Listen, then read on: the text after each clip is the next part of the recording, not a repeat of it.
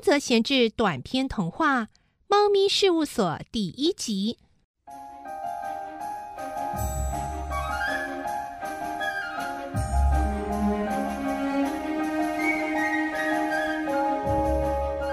这个故事是有关一个小小政府机关的幻想。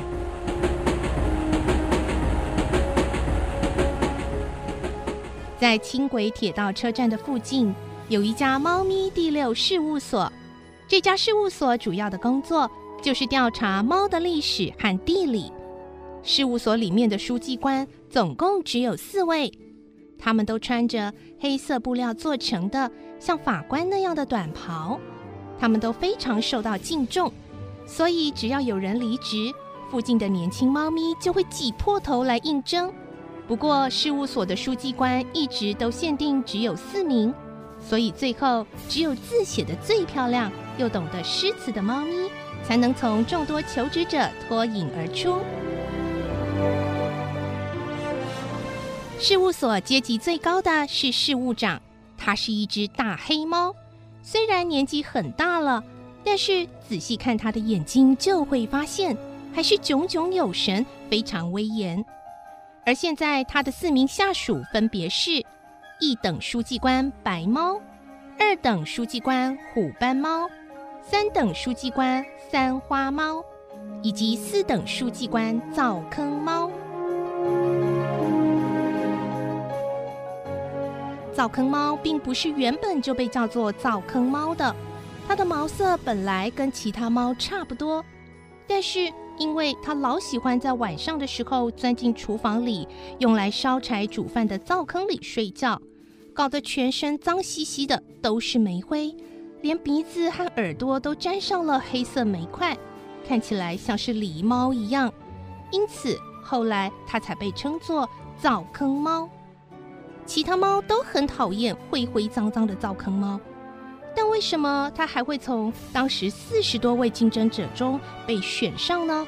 因为事务长自己就是只黑猫啊！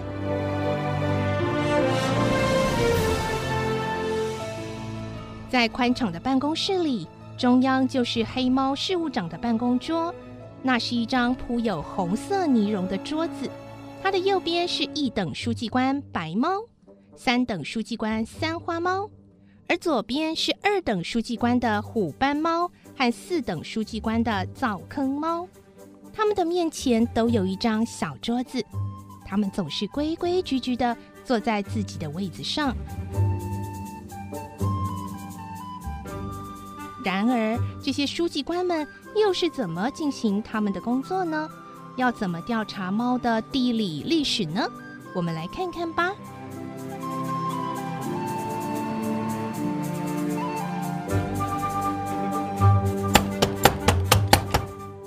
有人敲了事务所的门，黑猫事务长双手插在口袋，豪迈的大喊：“进来！”四个书记官都低下头，忙着翻阅手中的文件。贪食猫走了进来，事务长问：“有什么事啊？”贪食猫说：“ 我想到白令地方吃冰河鼠，哪里最好呢？”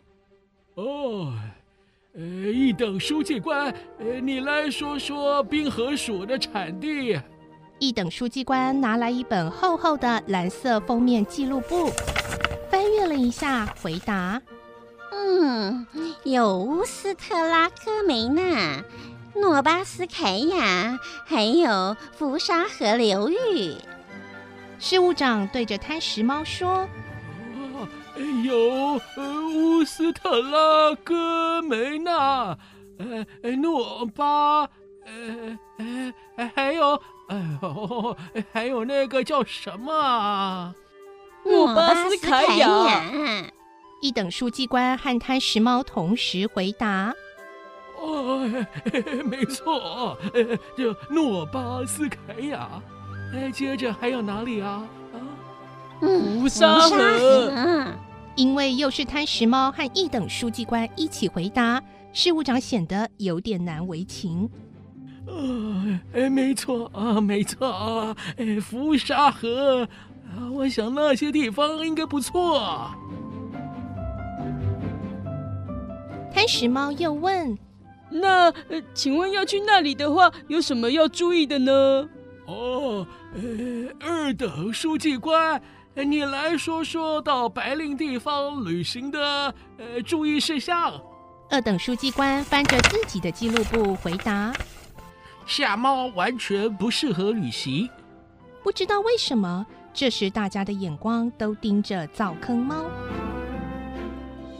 呃，冬猫也必须特别留意才行，在海馆附近得要小心被马肉诱惑发生危险，尤其是黑猫，除非旅行途中充分表明自己是猫。否则，往往会被误认为是黑色的狐狸而遭到追杀。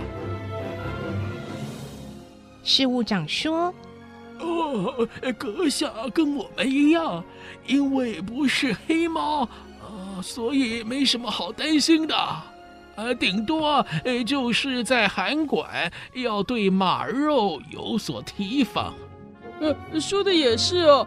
那请问那里有哪一些政商名流呢？哦，呃，三等书记官，你来说几个白令地方政商名流人士的名字吧。三花猫回答：“是的，我看看。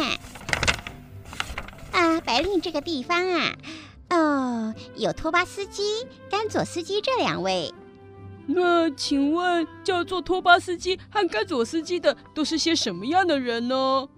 哦，四等书记官，你来大致描述一下，呃，托巴斯基和甘佐斯基吧。是的，只见四等书记官灶坑猫早已经将他那两只短短的手臂分别插入大记录簿中，记在托巴斯基和甘佐斯基的位置，等着了。这让事务长和贪吃猫都非常的赞许。